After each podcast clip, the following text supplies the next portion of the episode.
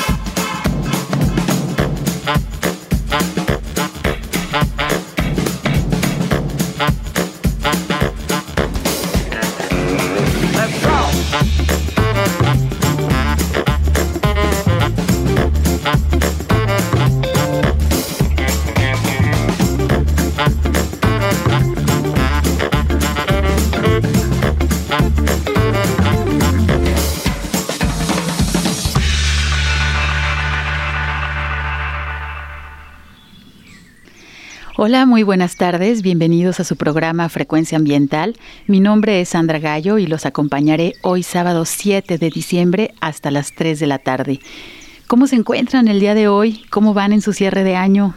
¿Ya fueron a la Feria Internacional del Libro? ¿Eh? Les queda todavía la tarde de hoy, el día de mañana, con el invitado, el, el, país de la India. Muy interesante que está esta feria. Y bueno, yo espero que también ya estén preparándose para las vacaciones. Estamos despidiendo ya este año 2019, ya, ya posadas, vacaciones, este, por favor disfruten y cuídense mucho. Eh, esperamos que todos ustedes se encuentren muy bien y también les recordamos que especialmente durante esta época generamos muchos residuos. Intenten no utilizar desechables en sus posadas, envolver sus regalos con el menor material posible. También es muy importante que empecemos a, a tomar conciencia de estos temas. Además, me gustaría recordarles que pues no es adecuado utilizar recipientes de unicel con los alimentos y las bebidas calientes debido a que desprenden toxinas que estamos ingiriendo y que pues nos pueden enfermar, ¿no? Entonces, eh, si bien no es recomendable utilizar los desechables, mucho menos hay que utilizar todos los eh, contenedores de unicel, los vasos, de, eh, todos estos platos, ¿no? También que al momento de calentarse, pues nos están enfermando y la cuestión es que estas toxinas pues no son, no nos damos cuenta, ¿no? Se mezclan con el sabor de, de nuestros alimentos y pues eso lo estamos ingiriendo. Y bueno, pues iniciamos con una canción mucho ritmo hoy sábado eh, el grupo de Club de Esbelugas con esta canción que es Let's Go. Vámonos, vámonos de vacaciones ya. Estamos todos pidiendo a gritos ya tener estas vacaciones y poder levantarnos un poco más tarde y disfrutar de estos amaneceres ya bastante frescos de, invierno. Fíjense que en nuestro programa del día de hoy vamos a platicar acerca de un tema que tiene que ver con las tradiciones, la cultura y también la biodiversidad de nuestro hermoso estado de Jalisco. Vamos a estar hablando del doceavo Festival de la Raicilla. ¿Ustedes han probado esta bebida espirituosa, por cierto? Pues bueno, este evento eh, promueve la denominación de origen de una bebida que es originaria de aquí de Jalisco. Y nos van a acompañar pues dos invitados especiales para platicar acerca de este tema y además nos van a hacer la invitación para que el próximo fin de semana se desplacen a la región de Mascota, que es uno de nuestros pueblos mágicos aquí de, de Jalisco, porque pues el próximo fin de semana se va a realizar este Festival de la Raicilla. Antes de iniciar con nuestros invitados, pues me gustaría recordarles que estamos transmitiendo desde Jalisco Radio en zona metropolitana de Guadalajara a través del 96.3 de FM y del 630 AM. Quiero también saludar a quienes nos escuchan en Ciudad Guzmán, en Puerto Vallarta. Muchísimas gracias, pero también a todas las personas que amablemente nos están sintonizando utilizando su teléfono móvil o su computadora a través de internet, en donde pueden sintonizarnos en el www.jaliscoradio.com. Muchísimas gracias por sintonizarnos desde todos los rincones de este planeta. Eh, recuerden que también tenemos eh, nuestras redes sociales vía Twitter en arroba semadethal y a través de nuestra página de Facebook que es Secretaría de Medio Ambiente y Desarrollo Territorial, en donde pueden comunicarse con nosotros si les queda alguna duda también de la información, porque la hora de este programa nunca nos alcanza, siempre tenemos más información que compartir con ustedes, pero bueno, eh, Vamos a iniciar con una pequeña introducción eh, acerca de este tema que les comento que vamos a platicar el día de hoy. Fíjense que hace unos años se pensaba que solamente el tequila y el mezcal eran las únicas bebidas destiladas emblemáticas de nuestro país, pero existen otras bebidas espirituosas tradicionales como el sotol, bacanora, raicilla, charanda, el pox, tusca incluso algunos de estos pues cuentan con denominación de origen. Eso lo vamos a platicar ahorita un poco más adelante.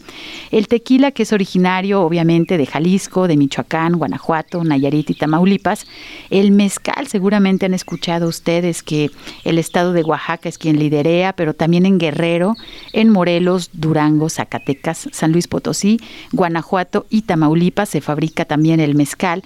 El bacanora, que es originario de, de Sonora, quienes hayan estado por ahí hacia el norte de nuestro país, a lo mejor han tenido oportunidad de, de tomar pues esta bebida tradicional llamada como bacanora El sotol es característico de Durango, de Chihuahua y de Coahuila. Todas estas bebidas que les menciono pues son destilados.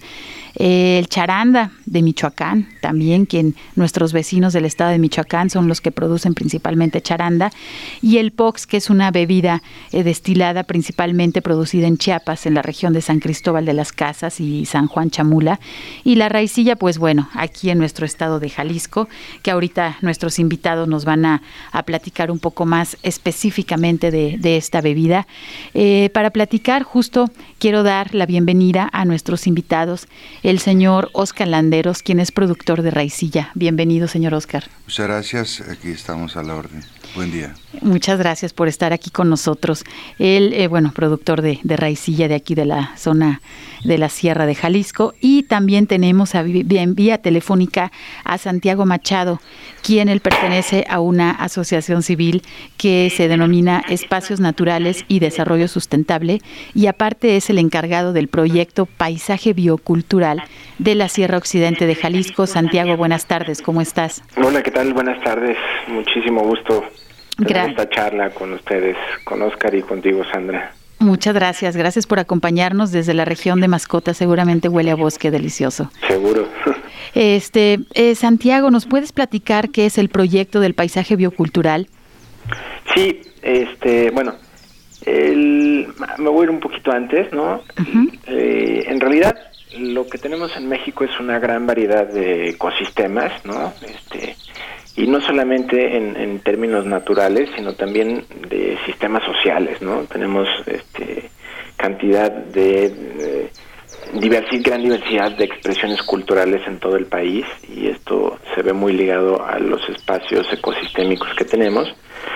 Y bueno, eh, tenemos un gran, gran patrimonio natural y cultural en México, ¿no? Entonces, eh, ante esa pues digamos, gran, este, ante ese gran beneficio también corresponde un gran compromiso y una responsabilidad el poder salvaguardar con todo este patrimonio que tenemos en el país. Y bueno, pues hay, hay distintas maneras para poder conservar este patrimonio, ¿no? Uno de los más reconocidas es las áreas naturales protegidas.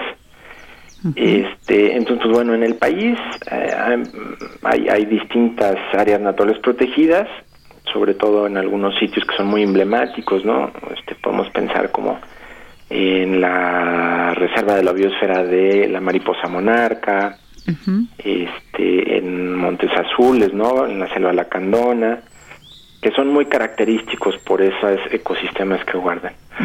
Pero en el país, digamos, pues no podemos llenar de áreas naturales protegidas, o sea, sería, muy complicado.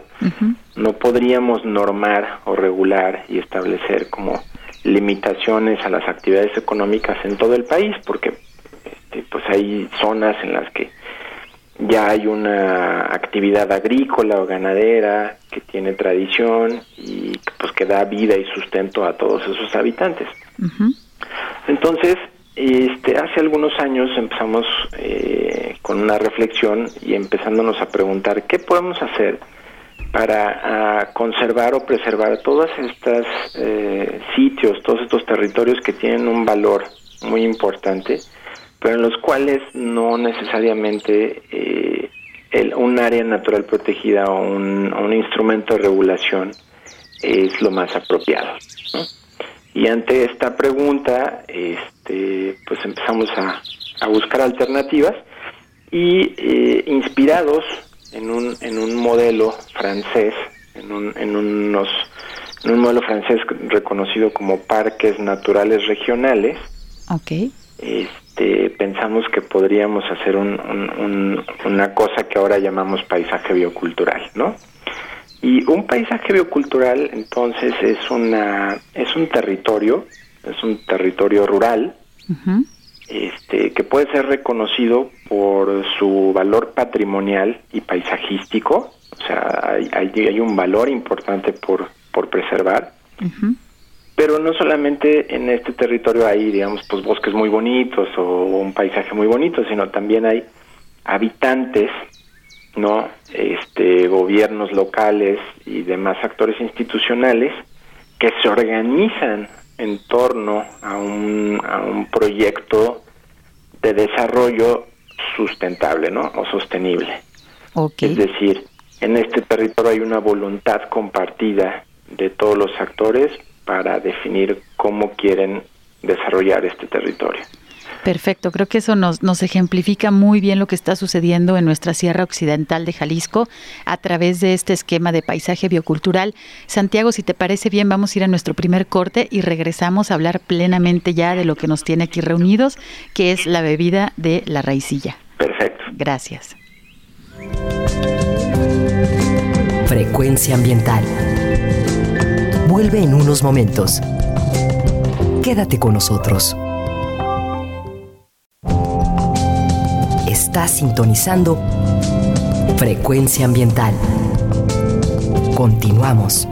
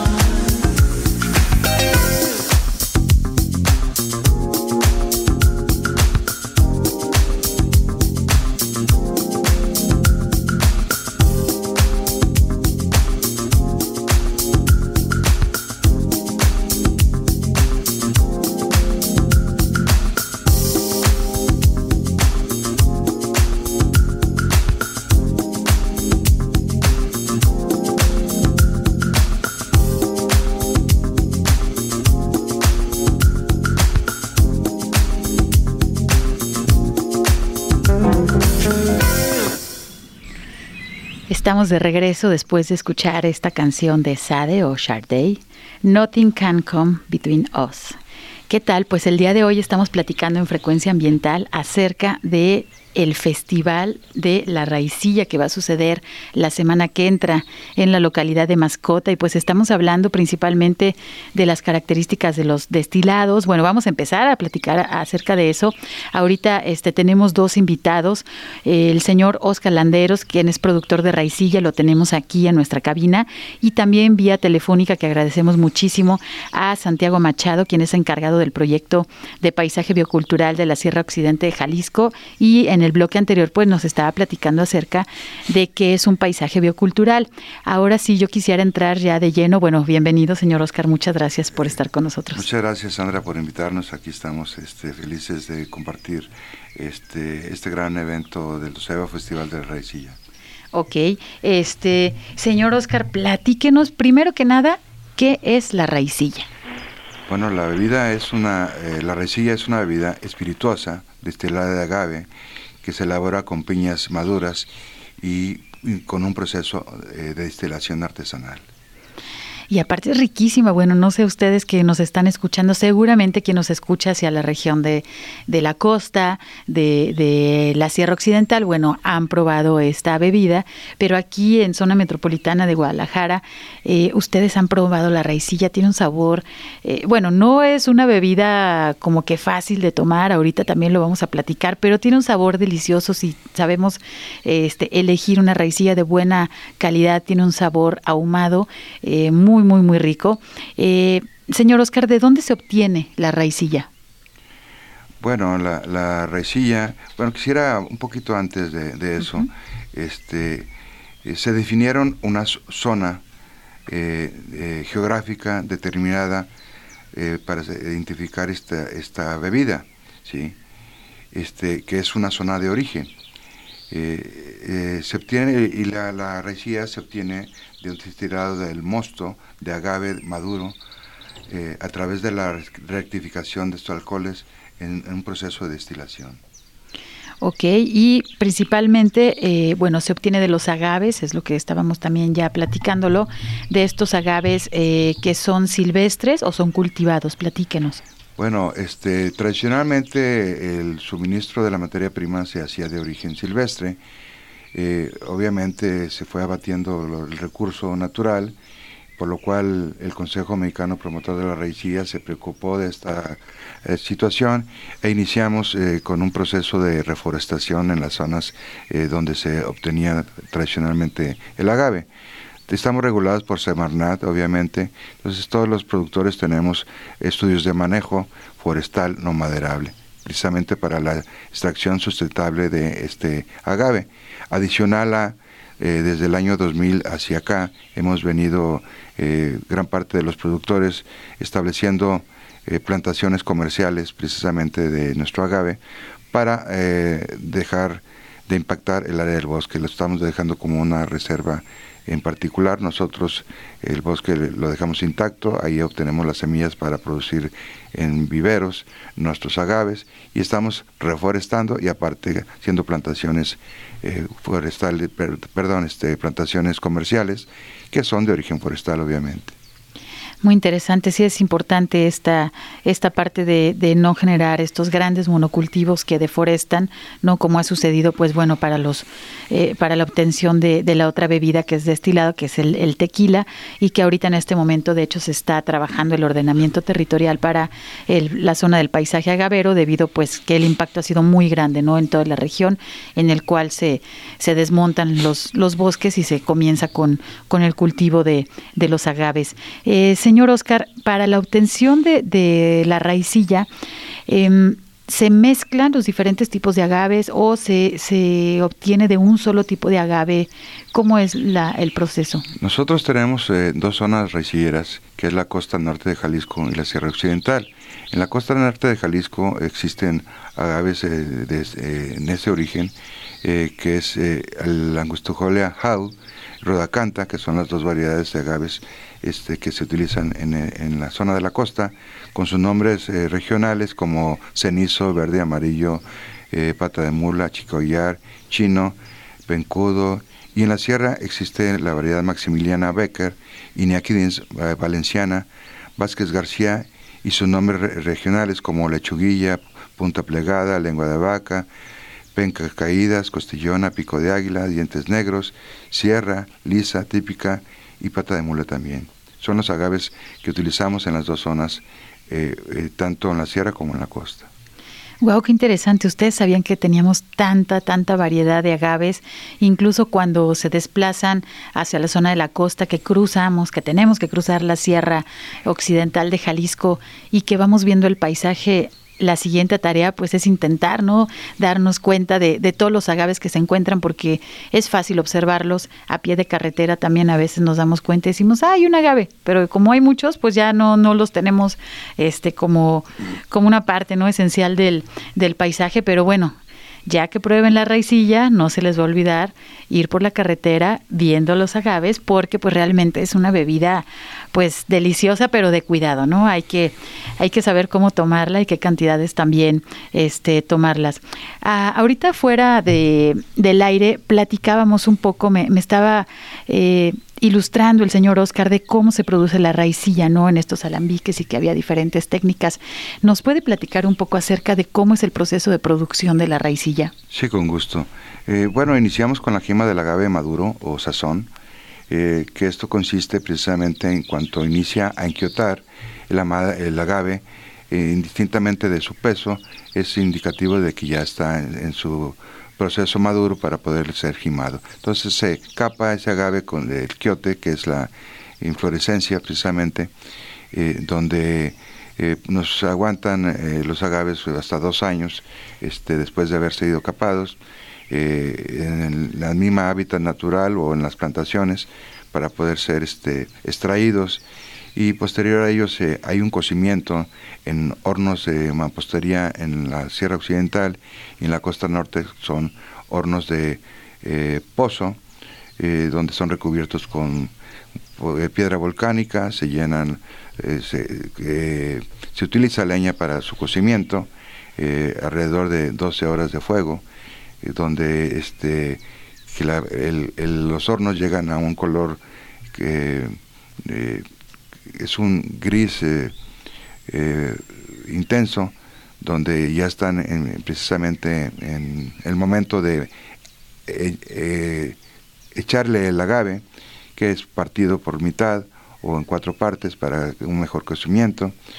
Posterior a ello, bueno, este está ahí el horno se, se, sella perfectamente para que se cosan los agaves con su propio vapor. Entonces no, no hay cocimiento directo con, con, el fuego, sino es a vapor precisamente como se, se, hace el cocimiento. Después que queda cocido el agave se extrae de los hornos y a través de procesos muy artesanales, que eso es una característica muy importante para nosotros, ese proceso, que es como eh, macerar la pulpa del agave para que eh, los alcoholes peligrosos, por decir el metanol, se encuentran ligados a la fibra de los agaves. Entonces, por eso suave de, de macerarlo, hacerlo pulpa, para posteriormente eh, eh, vertirlo en contenedores de acero inoxidable preferentemente y se adhiere agua, eh, para que se empiece el proceso de fermentación con levaduras propias de los agave, que tenemos una cantidad bien importante ya identificadas por grupos científicos, pero no hacemos inoculación de las, de las levaduras, sino que son propias de los agaves y del medio ambiente, se inoculan de una forma natural. posterior a esto de la fermentación, inicia bueno, nos damos cuenta después de, siete días aproximadamente, depende del medio ambiente, la temperatura que se encuentre, si es frío es más caliente, eso tardará más o menos días para que, esté listo el, mosto para destilación. Eh, curiosamente, bueno, los raicilleros pues tienen muy bien ubicados los tiempos porque deja de burbujear, o sea, dejan de trabajar las levaduras este, que, es el primer laboratorio o el más importante de nuestro proceso. La lavadura come azúcar y nos produce alcohol. Eh, eh, hay algunas bacterias que hacen ese mismo proceso, pero eso no, no da buenos sabores. Entonces procuramos que la inoculación de la levadura pues, sea la adecuada para que estas sean las que hagan el trabajo de producirnos el alcohol. Posterior a ello, pues ya tenemos el, casi el trabajo hecho, simplemente hacemos una destilación con dos tipos de destiladores que tenemos en la costa, el tipo filipino en la costa y el tipo árabe en la sierra. Wow, espero que ustedes eh, valoren cuando se estén bebiendo esta elixir de nuestra costa occidente, pues todo este proceso de producción que se tiene que seleccionar desde la planta y bueno, todos estos procesos físico-químicos que se requieren para obtener destilados de muy buena calidad. Santiago, estás por ahí desde Mascota. Eh, platícanos un poco, bueno, toda esta tradición, todo este proceso artesanal desde el punto de vista del paisaje biocultural cómo es el apoyo que se, que se da o cómo se involucra eh, el paisaje biocultural en la producción de, raicilla.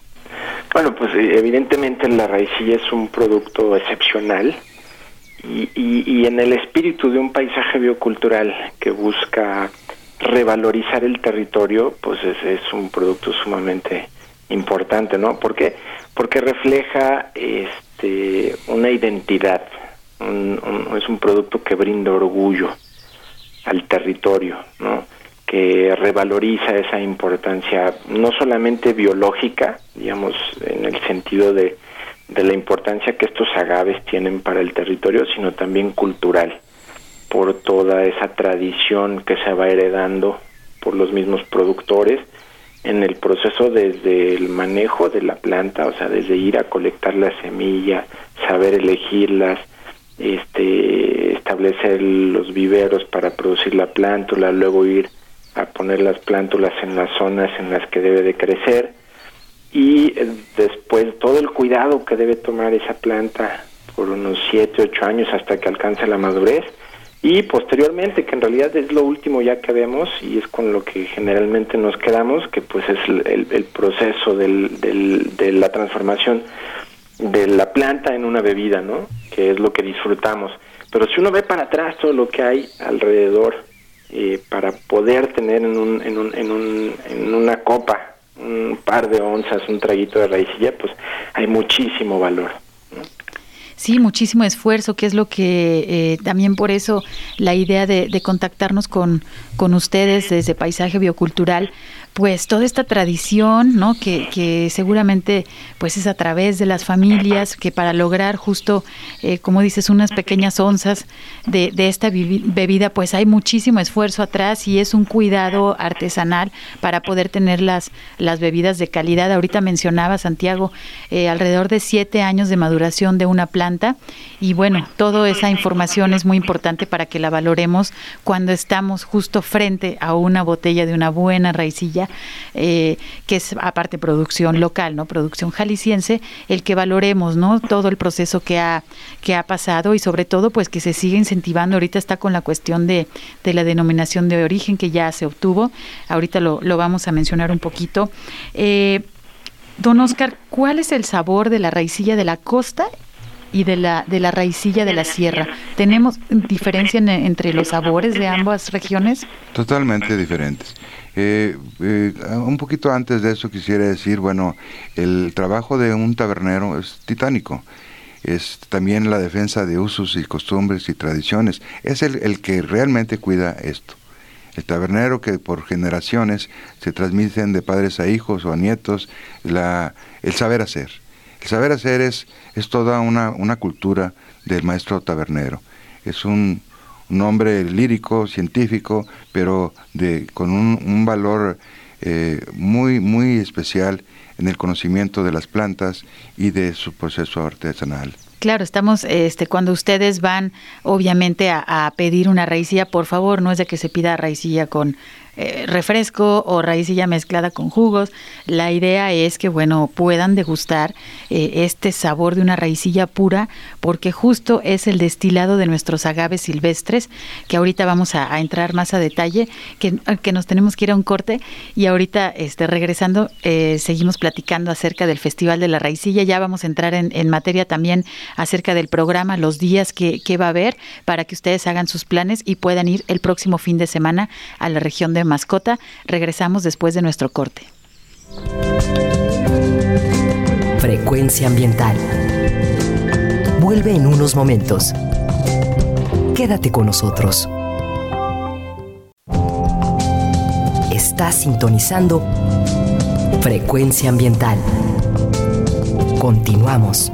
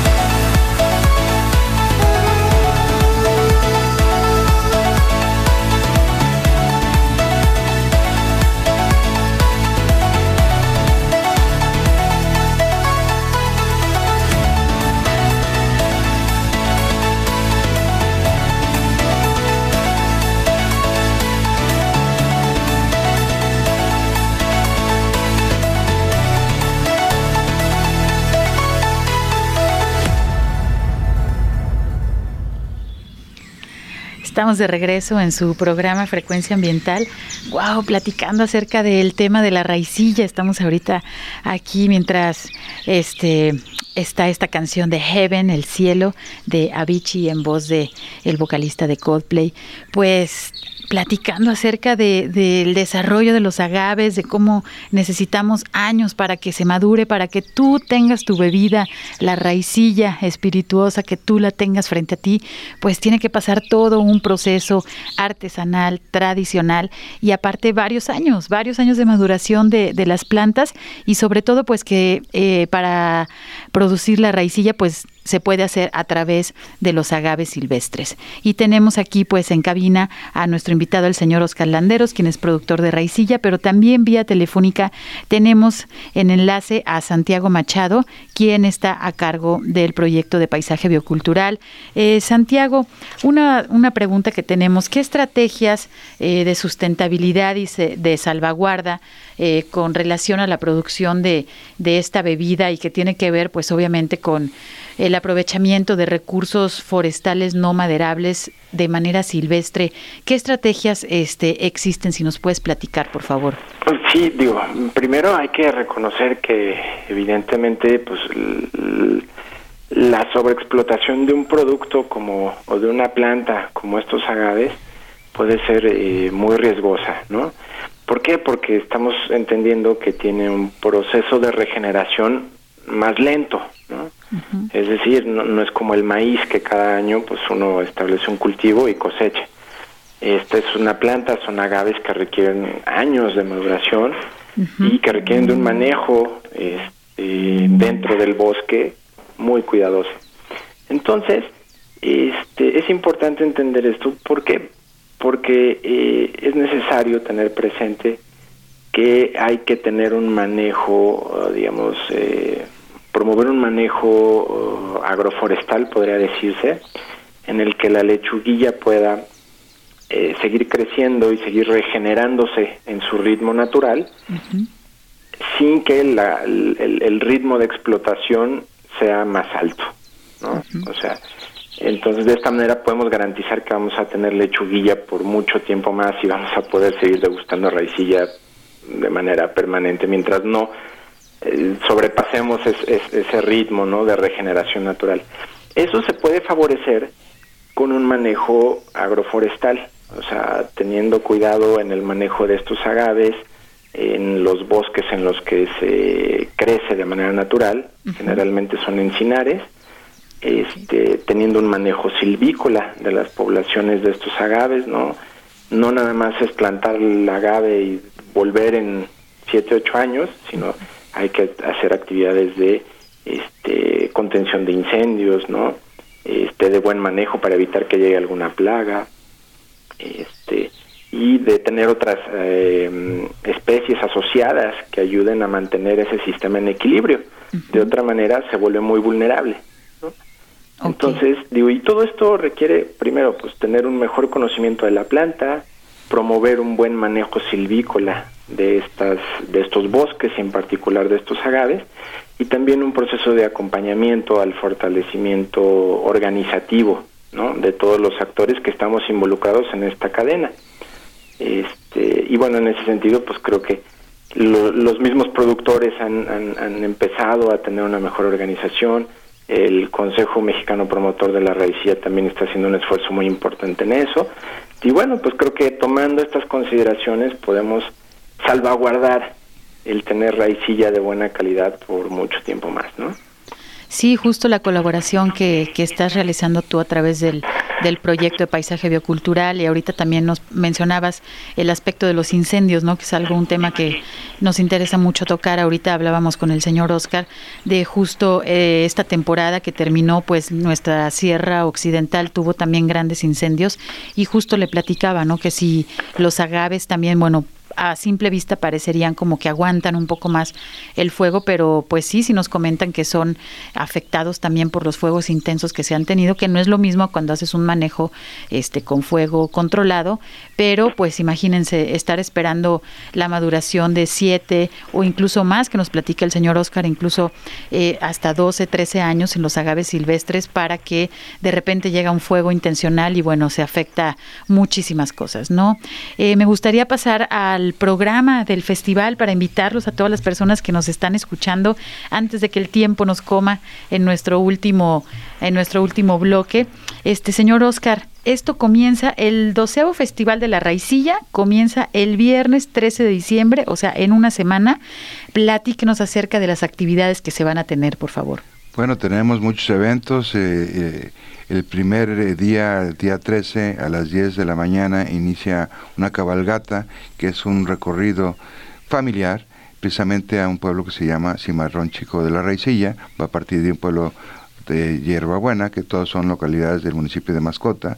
Bueno, es un, acompañamiento a develar una placa precisamente que, pusimos ahí como este zona de origen, precisamente la denominación de origen, que es el pueblo Cimarrón Chico de la Raicilla. Eh, va a haber una verbena popular, una comida ahí en el municipio con, eh, este, productores de la zona y, el público en general. Es gente muy cordial, atenta, que eh, ellos mismos nos van a atender y los vamos a atender a todos ustedes que si nos logran acompañar.